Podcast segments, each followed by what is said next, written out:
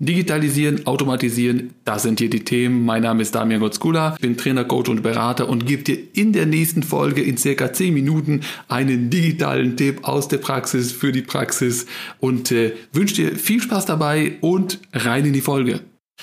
Heute habe ich ein besonders schönes Thema für dich und zwar Kaffee. Ja, ganz, äh, ganz klar, jeder, jeder, also ich unterstelle jetzt mal Böses hier, jeder trinkt gerne mal ein Käffchen zwischendurch, äh, vor allen Dingen im geschäftlichen Kontext. Und vor allen Dingen, man muss ja auch seit paar Jahren kein schlechtes Gewissen mehr haben.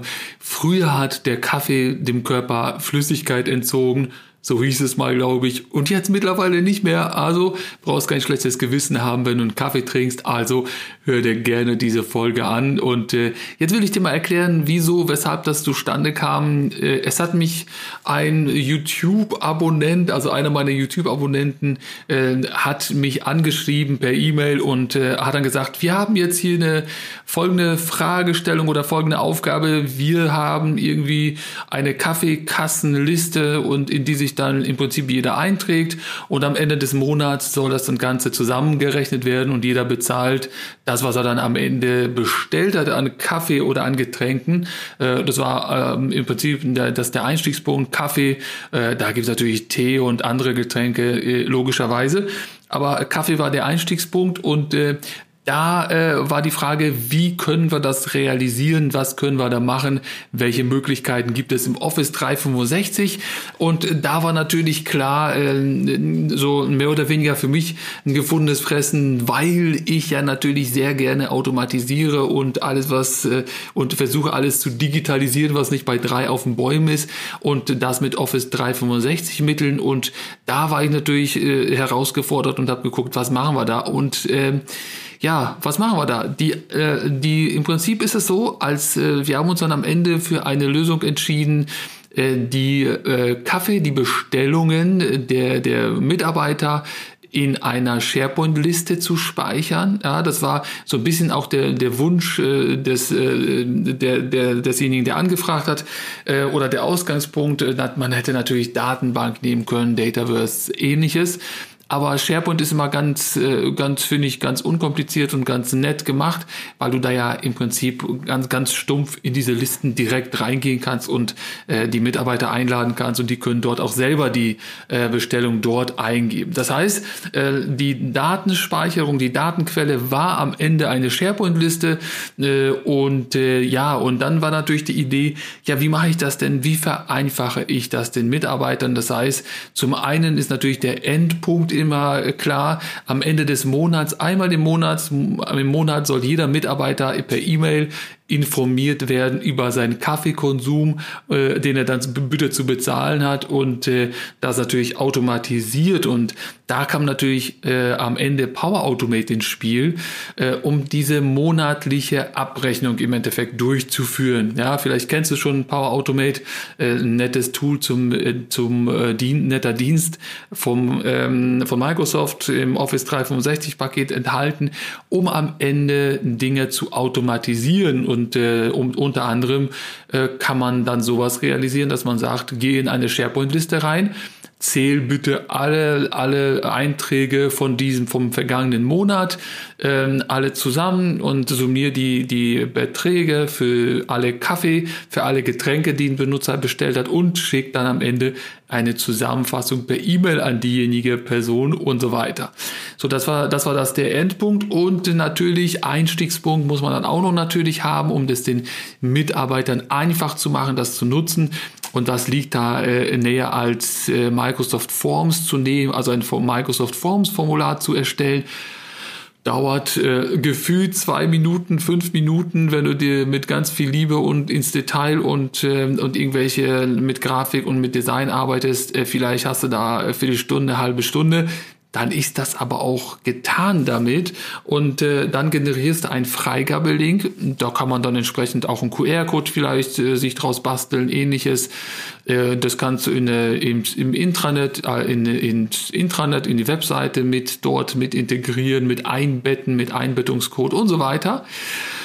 Und äh, am Ende ist das so, dann brauchst du am Ende, um diese Microsoft Forms Formular Ergebnisse oder äh, wenn jemand das Formular ausgefüllt hat, am Ende die Ergebnisse wieder in die SharePoint-Liste zu übertragen, weil das war ja der Speicherzentralpunkt sozusagen für alle Bestellungen, nimmst du dann natürlich wieder Power Automate als Vermittler sozusagen zwischen diesen beiden Diensten und äh, sagst äh, und äh, setzt einen Trigger quasi auf dieses Formular, also auf das Forms-Formular und sagst, pass auf, wenn dieses Formular ausgefüllt wird und, äh, und äh, dort ein Kaffee bestellt wird oder Tee, dann nimm die Ergebnisse und trag, erzeug einen neuen Eintrag auf in der SharePoint-Liste und fügt dort entsprechend neuen ein mit den Werten, die im Formular drin stehen.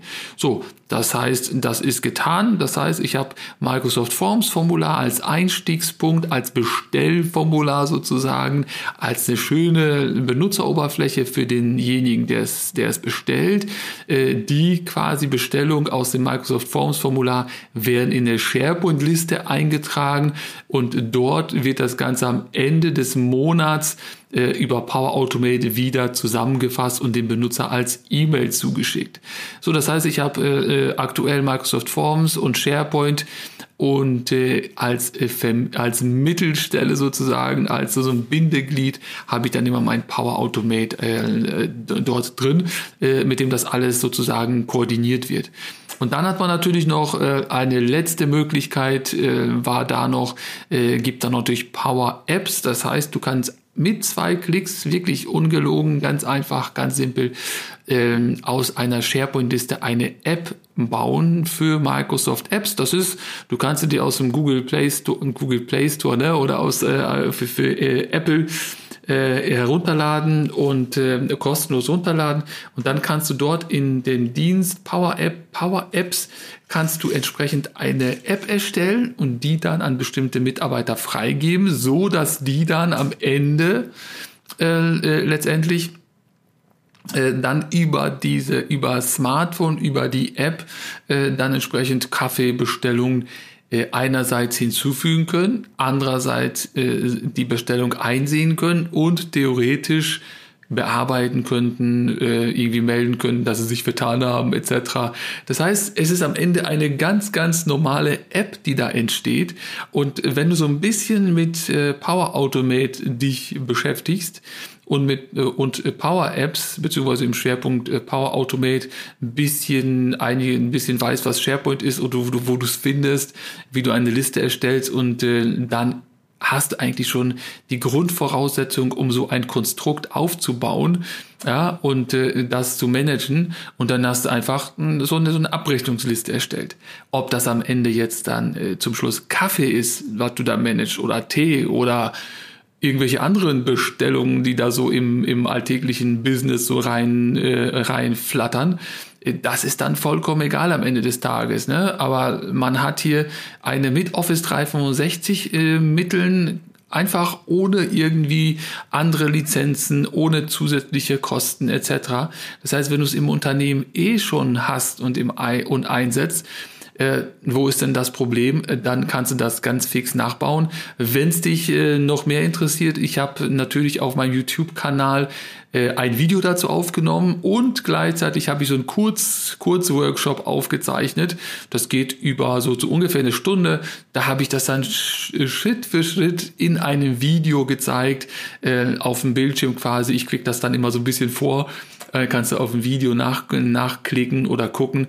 Inklusive natürlich diesen äh, Power Automate Flow, äh, den, kann, den gibt's da zum Download. Das heißt, du musst das ja nicht mal selber eins zu eins nachklicken, äh, sondern du kannst es dir runterladen äh, und einfach mal ratzfatz in äh, paar Minuten so ein Konstrukt aufbauen. Das muss, wie gesagt, nicht dasselbe sein, aber daraus kannst du, glaube ich, schon eine Menge lernen und gucken, wie funktioniert Power Automate, was tut das Ding, was kann das, welche Möglichkeiten gibt's dort. Äh, wie gesagt, guck da mal, wenn es dich interessiert. Ich äh, verlinke das hier, äh, pack das hier in die Beschreibung hier rein und kannst einfach klicken, kannst du dir einfach mal gerne angucken äh, bei Bedarf. Und ansonsten hören wir uns in der nächsten Folge hier und wünsche dir noch eine schöne Zeit und tschö. Und auf dieser Folge ist schon wieder vorbei. Es muss aber nicht zu Ende sein. Du kannst gerne hier eine weitere Folge hören. Auf meinem YouTube-Kanal kannst du gerne vorbeischauen, ein Video gucken, auf meiner Webseite vorbeiklicken oder einfach nur mal ein Newsletter bestellen. Alle weiteren Links, alles was nennens, nennenswertes, verlinke ich hier unten drunter in den Show Notes. Ich wünsche dir viel Spaß, egal wo wir uns sehen, viel Vergnügen und tschö.